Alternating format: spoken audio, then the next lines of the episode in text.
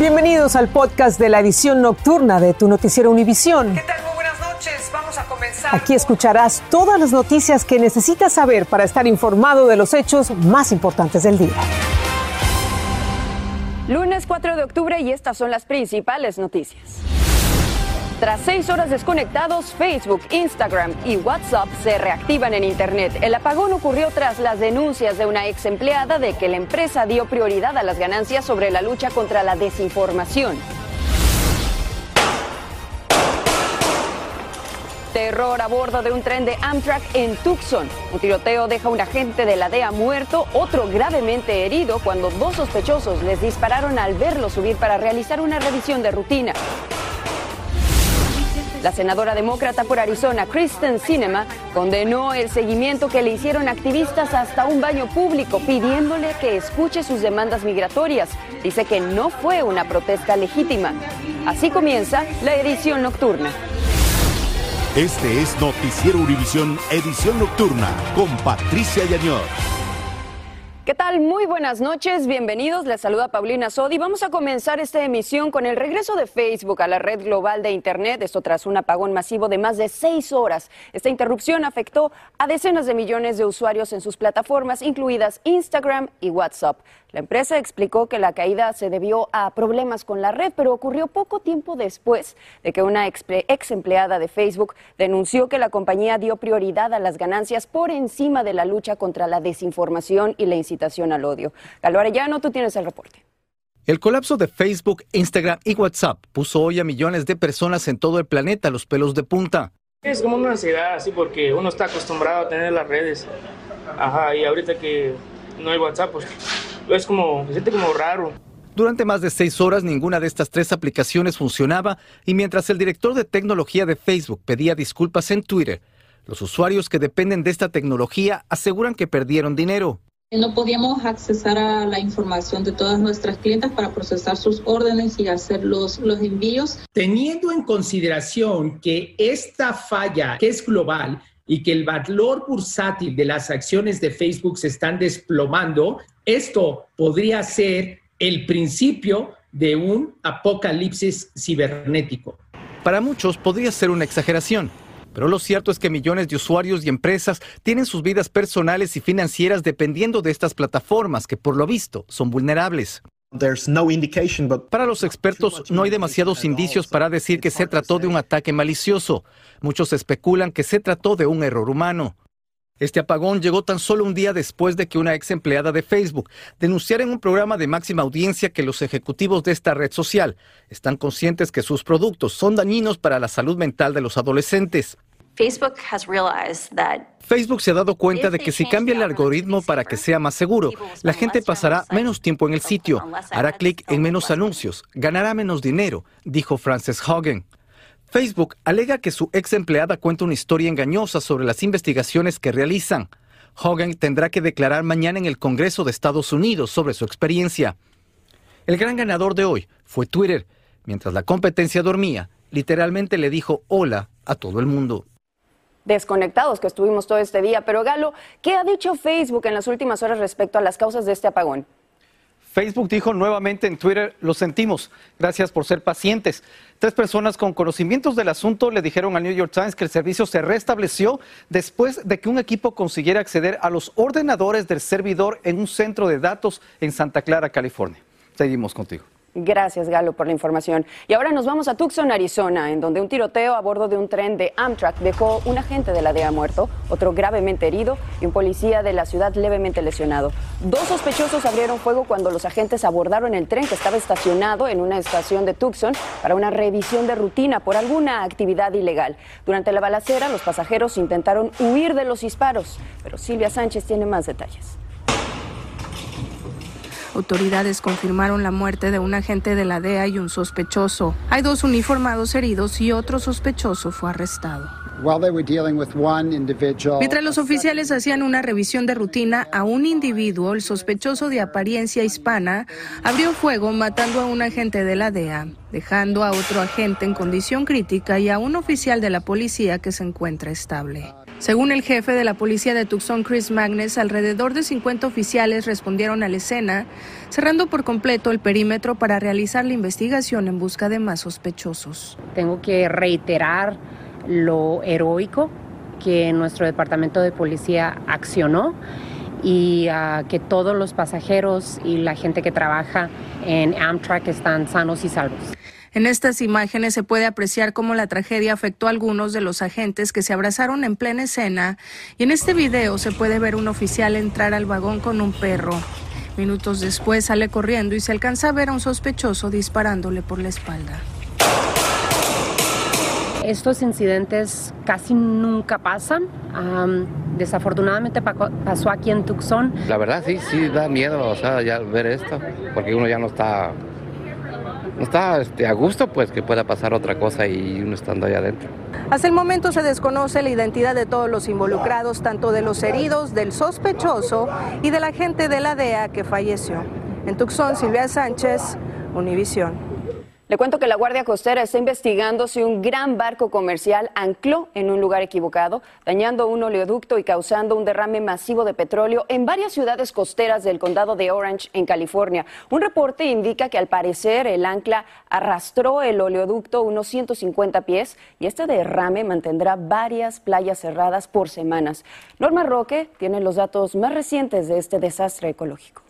¿Qué tal, Paulina? Muy buenas noches. Hay gran preocupación entre la comunidad y entre los ecologistas por este derrame masivo de petróleo, por el incalculable daño a la fauna y flora, no solamente de aquí de Huntington Beach, sino también de la costa de California. Esta zona depende en gran medida del turismo de los restaurantes y un buen número de los trabajadores en ese sector son hispanos, residen en la comunidad de Oakview y nos dijeron estar muy preocupados porque les ha afectado sus labores. Un reporte del periódico Los Angeles Times indica que las autoridades supuestamente tenían indicaciones de que algo raro se sentía o estaba pasando en el ambiente desde el viernes en la mañana. Sin embargo, hasta 10 horas después anunciaron oficialmente este desastre. Sin embargo, el presidente de la compañía Amplify Energy, dueña de la plataforma petrolera en la que ocurrió este desastre, afirmó hoy que ellos supieron de la fuga de este crudo hasta el sábado por la mañana. Se investiga eh, si la compañía falló en detectar una baja, una posible baja en la presión del oleoducto y que quizá hubiera eh, prevenido pues que se fugara tanto, tanto petróleo. Lo que sí se sabe hasta el momento, Paulina, es que 130 mil galones del crudo se derramaron por el océano, alcanzando las playas y algunas lagunas cercanas. 13 millas cuadradas de crudo, imagínate, fauna, flora afectados y ya se realizan las labores de, bueno, ya se contuvo y las labores de limpieza. Paulina. Hablando de las labores de limpieza, Norma, ¿cuánto tiempo van a tomar?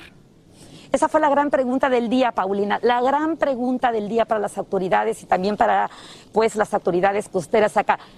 Creen que puede ser semanas, meses, no se sabe, no se sabe. El daño es incalculable y no se sabe cuánto tiempo va a tomar limpiar todo este desastre. Estamos contigo a los estudios. Qué terrible situación. Gracias, Norma, por la información. Y seguimos ahí en California porque está provocando una gran polémica en ese estado el mandato que obliga a vacunarse a ciertos grupos de estudiantes antes de que puedan ingresar a las escuelas.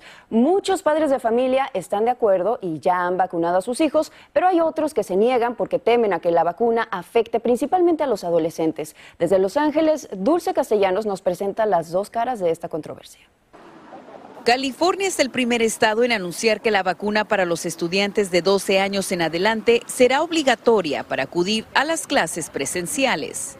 Yo no voy a permitir que quieran vacunar a mi hija de 12 años cuando esté en pleno desarrollo. Pero eso ha causado dudas y preocupaciones entre algunos padres. Ninguna de las vacunas, eh, y tampoco la específicamente la de Pfizer, ha mostrado ningún tipo de problemas de, crecimiento hormonal o de fertilidad. Por eso es muy importante saber que no lo hemos visto con adultos, no lo hemos visto con adultos jóvenes y ya llevamos millones de dosis dadas. Sus defensas son un poco más bajas. Pero otros padres, temerosos de que sus hijos de 12 años puedan enfermarse de gravedad por el COVID-19, los llevaron a vacunar mientras se espera la aprobación de la vacuna Pfizer para los menores de 5 a 11 años de edad. Si se aprueba, pues yo para mi niño igual le pondría la vacuna. Para mí, para mí las vacunas son importantes para ellos. Sin embargo, algunos padres dicen que no vacunarán a sus pequeños, aunque lo apruebe la Administración de Alimentos y Medicamentos. No creo que la vacuna sería segura ni para los niños de 5 años en adelante, ni para los niños de 12 años en adelante. Después de concluir los ensayos clínicos en niños de 5 a 11 años, Pfizer planea solicitar la aprobación de emergencia en las próximas semanas para iniciar la vacunación de este grupo. El grupo de 5 años a 11 años probablemente lo veamos a finales de octubre. El doctor Anthony Fauci reiteró la importancia de vacunar a los menores por la posibilidad de que pueden transmitir el virus a otros que son susceptibles a complicaciones. En Los Ángeles, Dulce Castellanos, Univisión.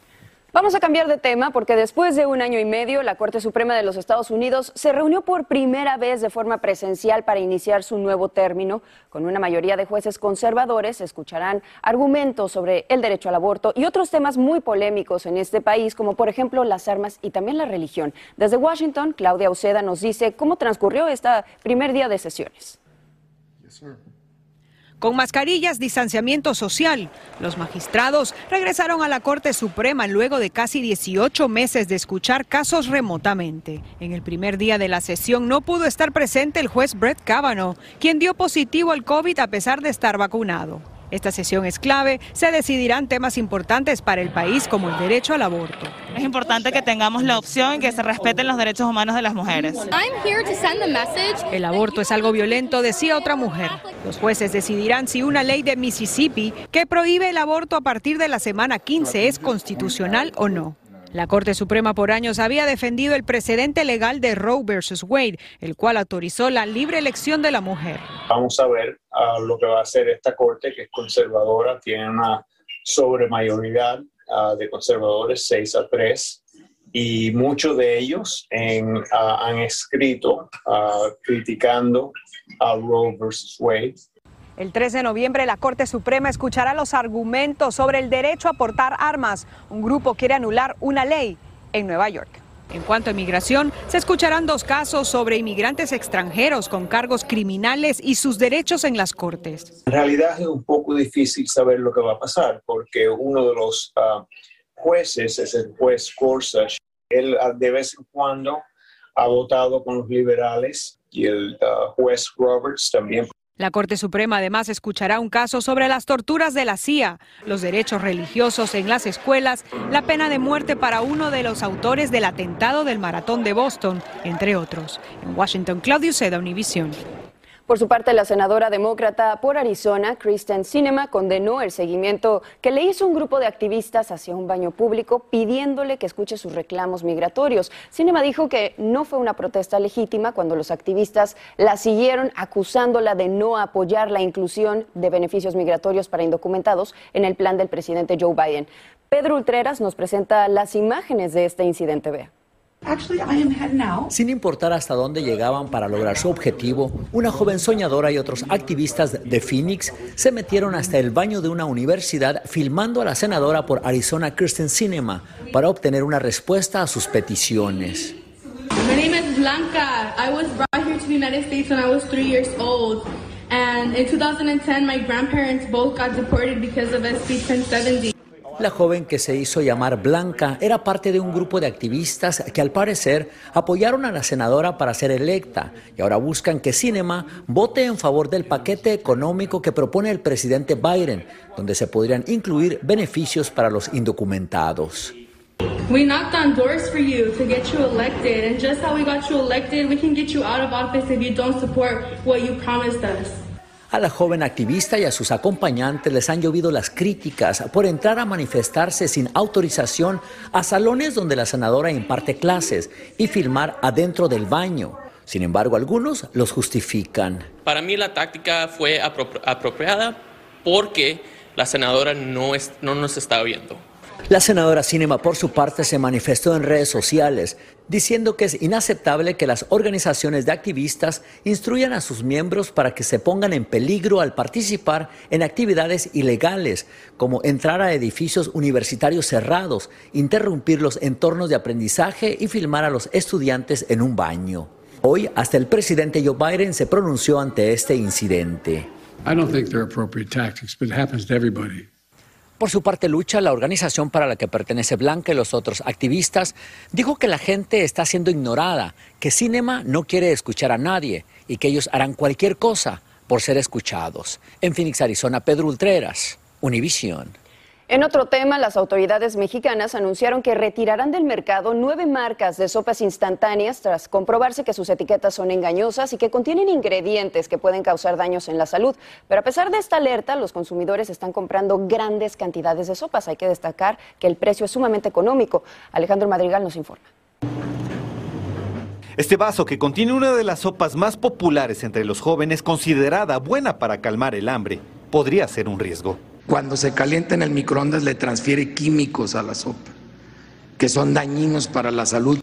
La Procuraduría Federal del Consumidor presentó un estudio sobre sopas instantáneas que concluye que sus etiquetas son engañosas, que no tienen el alimento descrito y que tampoco se declara la información nutricional del producto. Una sopa que retiramos se llama Bulldog Cheese, que dice tener queso y pollo y no tiene pero nada de queso, nada de pollo. Las redes sociales rápidamente convirtieron este estudio en tendencia, lo que ocasionó que la gente realizara compras de pánico para abastecerse de una de las sopas más conocidas del mercado. O sea, sí pensaba ir por unas cuantas.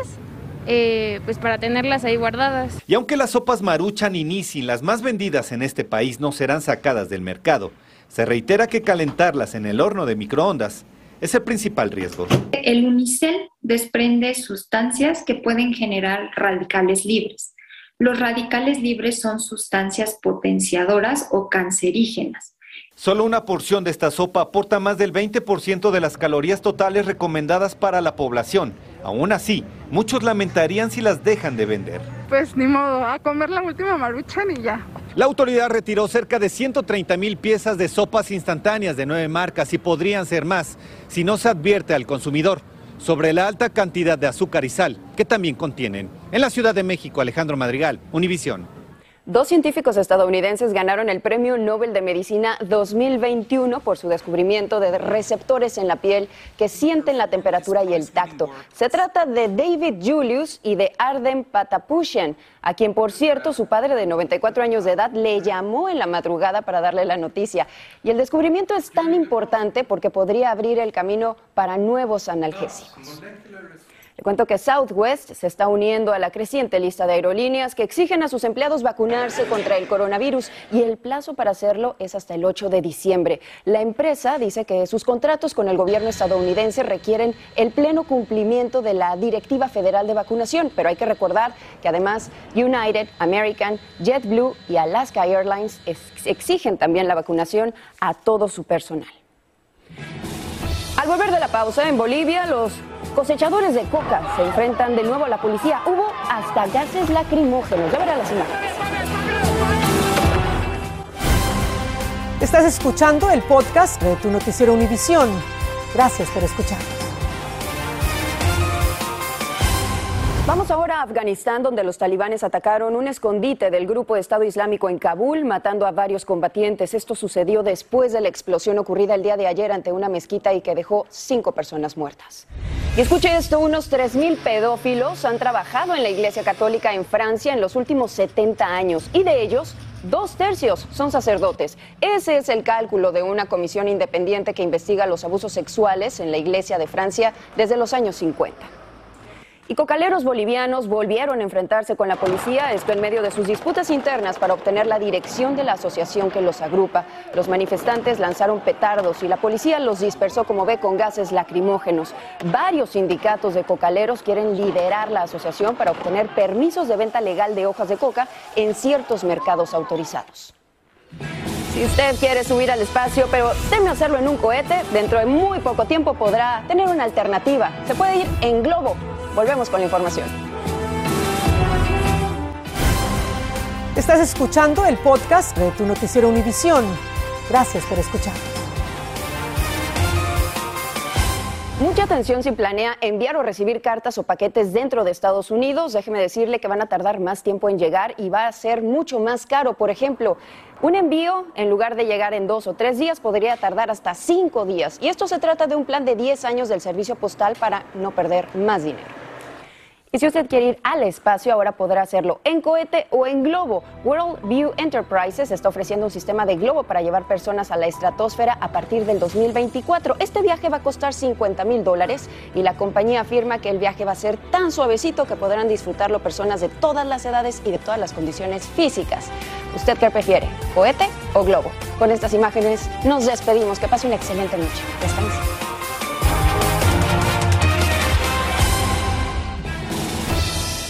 Así termina el episodio de hoy de Tu Noticiero Univisión. Gracias por escucharnos.